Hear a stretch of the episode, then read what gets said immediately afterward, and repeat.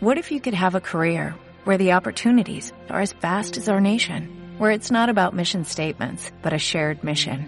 At U.S. Customs and Border Protection, we go beyond to protect more than borders, from ship to shore, air to ground, cities to local communities. CBP agents and officers are keeping people safe.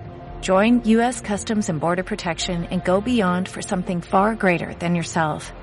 Learn more at cbp.gov/careers.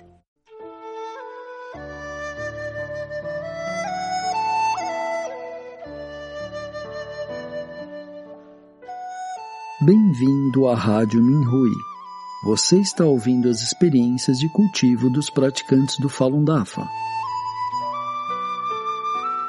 Nossos votos de bom entendimento e iluminação. No programa de hoje, trazemos uma experiência de cultivo da categoria Entendimentos e Experiências, intitulada Quando Verdade, Compaixão, Tolerância são perseguidas, todos se tornam vítimas, pelo correspondente na China, Yin Hu.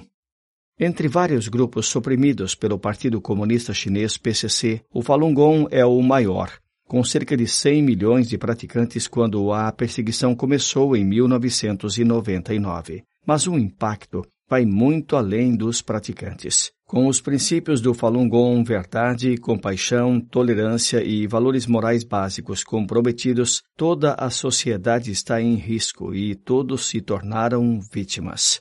Conforme a China se recuperava da Revolução Cultural 1966 a 1976 e entrava na década de 1980, a maioria da população lutava contra a pobreza, mas o nível moral era relativamente estável. Quando a reforma econômica começou, na década de 1990, a situação social e cultural mudou drasticamente. Muitos funcionários do PCC e funcionários do governo, incluindo policiais, procuradorias e tribunais, abusaram do seu poder para engordar seus próprios bolsos. Com a corrupção desenfreada, muitos cidadãos comuns viram seus direitos humanos básicos violados e incapazes de viver uma vida normal. Para buscar justiça para si mesmos, eles apresentaram queixas contra os funcionários.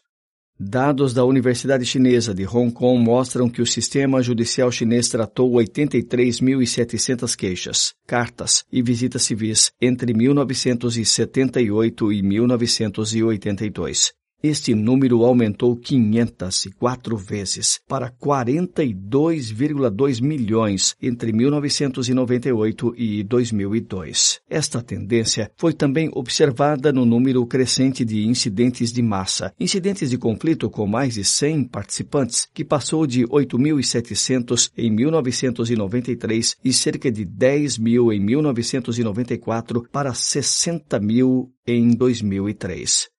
Como será analisado abaixo, o forte aumento esteve estreitamente relacionado com o lançamento da Agência 610, uma agência extrajudicial encarregada da supressão do Falun Gong e a expansão do sistema existente do Comitê de Assuntos Políticos e Jurídicos, PLAC.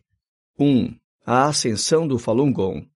Qigong é um sistema de autoaperfeiçoamento para melhorar a mente e o corpo. Tornou-se popular na China nos anos 80, mas a maioria das escolas de Qigong no máximo mantinham as pessoas em forma sem abordar as melhoras morais. O Falun Gong, apresentado ao público pelo Sr. Li Hongji em maio de 1992, é totalmente diferente. Esta prática mente e corpo consiste em cinco conjuntos de exercícios adequados a todas as idades e ensina a ser uma boa pessoa, seguindo os princípios da verdade, compaixão, tolerância. Rapidamente atraiu muitos alunos e espalhou-se rapidamente de boca em boca pela China. Antes do início da perseguição em 1999, os praticantes que faziam exercícios podiam ser vistos em locais públicos em toda a parte. Nesta época, havia inúmeras histórias de crianças se tornando bons alunos nas escolas e adultos tornando-se melhores empregados e membros da família mais responsáveis. Alguns exemplos foram divulgados pela mídia controlada pelo PCC, incluindo Yangshen Evening News, Beijing Youth Daily, Medical and Health News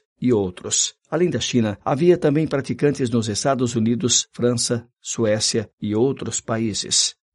2. Uma rede semelhante à Gestapo. Os princípios do Falun Gong são um forte contraste com a ideologia central do PCC de mentiras, maldade e brutalidade. Por inveja, o ex-líder do PCC Jiang Zemin iniciou sozinho a perseguição em julho de 1999, prometendo erradicar o Falun Gong em três meses. Para conseguir isso, ele também ordenou a formação da equipe de liderança Central 610 e da Agência Central 610 e deu-lhes o poder de anular os sistemas policiais e judiciais. Dada a ampla aceitação do Falun Gong, no entanto, as autoridades em algumas províncias não foram muito ativas na perseguição aos praticantes. Em uma reunião no final de 2000, Jiang criticou a Agência 610 por não eliminar efetivamente o Falun Gong. Como resultado, ele ordenou que a Agência 610 fosse estabelecida em departamentos da polícia em todos os níveis para implementar plenamente a política de perseguição. As agências 610 foram também criadas em todos os níveis na rede PLAC, Comitê de Assuntos Políticos e Jurídicos. Tornou-se uma norma que os altos funcionários do sistema policial liderassem as agências 610. A nível da província e da cidade, o chefe ou chefe adjunto do PLAC é também nomeado para cargo-chave nas agências 610. É importante salientar que o PLAC dirige o funcionamento da polícia, procuradoria, tribunal e sistema judicial, enquanto um secretário do partido PLAC é frequentemente um membro permanente do comitê do PCC. Isso significa que as agências 610 em todos os níveis são capazes de supervisionar a polícia, a segurança do Estado, a justiça, a procuradoria e o tribunal a esse nível. O poder dado à Agência 610 e ao PLAC para anular a aplicação da lei e os sistemas judiciais colocou em risco todo o sistema legal na China. Sob as diretrizes das duas agências, funcionários do governo, polícia, procuradorias e tribunais em vários níveis fizeram de tudo para perseguir o Falun Gong, para ganhar capital político e avançar em suas carreiras. Eu não me importo se você incendiar uma casa, matar pessoas ou roubar coisas, mas você simplesmente não pode praticar o Falun Gong, declararam abertamente alguns oficiais e policiais. Como a polícia prende os praticantes, os procuradores indiciam os praticantes e os tribunais os condenam sem qualquer base legal. Os praticantes sofreram tremendamente por manterem a sua fé no Falun Gong. Estima-se que entre 2 a 3 milhões de praticantes tenham sido presos em um ou em outro momento nos últimos 23 anos. Foram sujeitos a multas, saques de casas, rescisão de contrato de trabalho, trabalho forçado, tortura, prisão, homicídio e extração forçada de órgãos. 3. Uma sociedade caótica. Este crime sem precedentes contra o Falun Gong destruiu essencialmente os sistemas políticos, legais e de justiça que violam a lei quando deveriam estar fazendo cumprir a lei e defender a justiça. Com base em dados de 1999 a 2003 da Procuradoria Suprema Chinesa e do Supremo Tribunal, a hipótese de cidadãos comuns cometerem um crime era de um para cada 400 pessoas.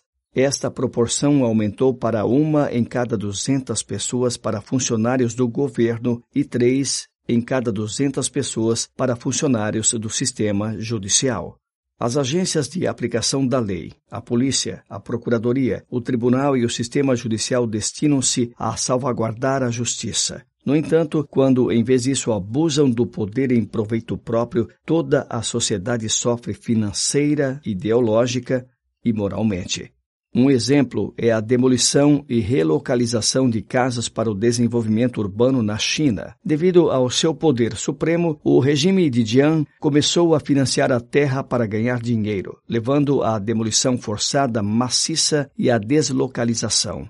Segundo dados do Centro de Informação do Estado chinês, as receitas de transferência de terras da China aumentaram 130 milhões de yuans em 2001 para 2,900 milhões de yuans em 2010. A sua cota no total das receitas fiscais do governo local passou de 16,6 para 76,6. Durante este processo, o PLAC foi um ator importante que visou os agricultores vulneráveis com a polícia e a polícia armada. Citando estatísticas da Universidade de Tsinghua, The Wall Street Journal relatou que a China teve 180 mil protestos e outros tipos de incidentes em massa em 2010. A maioria deles foi causada pela demolição forçada. Durante esse tempo, a despesa de manter a estabilidade excedeu a da defesa nacional, algo inédito em outros países. Quando os agricultores foram recorrer após a perda de terras, o sistema judicial controlado pelo PLAC não ofereceu qualquer ajuda.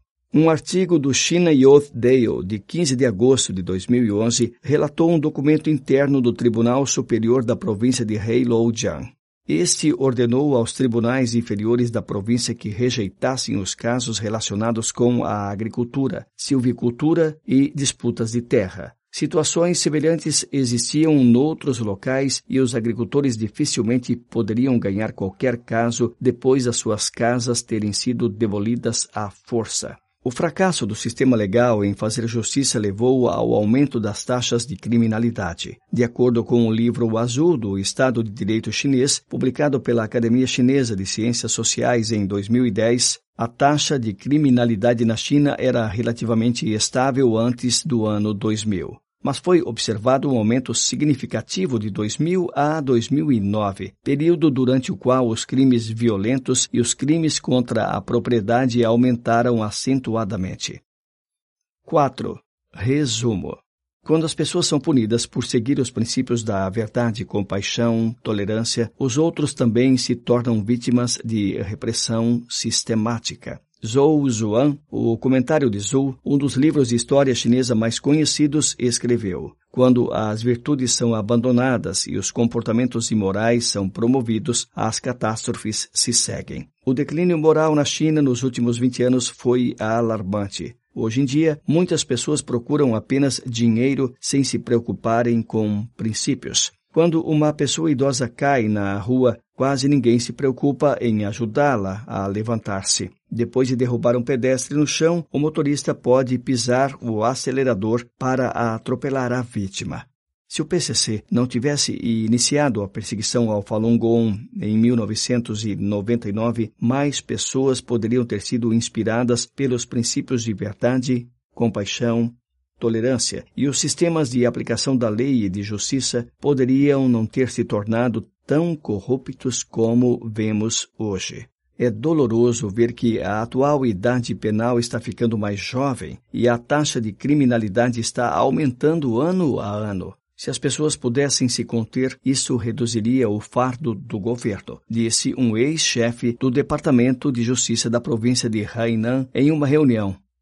O PCC não permite que as pessoas tenham fé. Com mais uma pessoa tendo fé, haveria um criminoso a menos. Isso não é melhor para nossa sociedade? E país? Felizmente, após esforços consistentes dos praticantes do Falun Gong nos últimos 23 anos, muitos funcionários do governo e cidadãos comuns conheceram gradualmente os fatos e deixaram de seguir cegamente a política de perseguição. Entre aqueles que ainda participam na perseguição dos praticantes, muitos têm enfrentado consequências. Em janeiro de 2021, havia 47 funcionários provinciais ou ministeriais que foram demitidos após o seu envolvimento na repressão. Só em 2021, cerca de 30 funcionários adicionais do sistema PLAC foram afastados dos cargos e colocados sob investigação.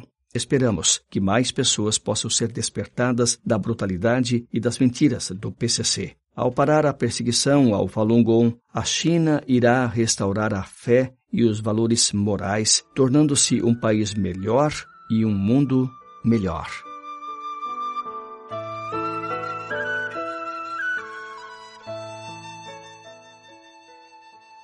Obrigado por ouvir a Rádio Minhui.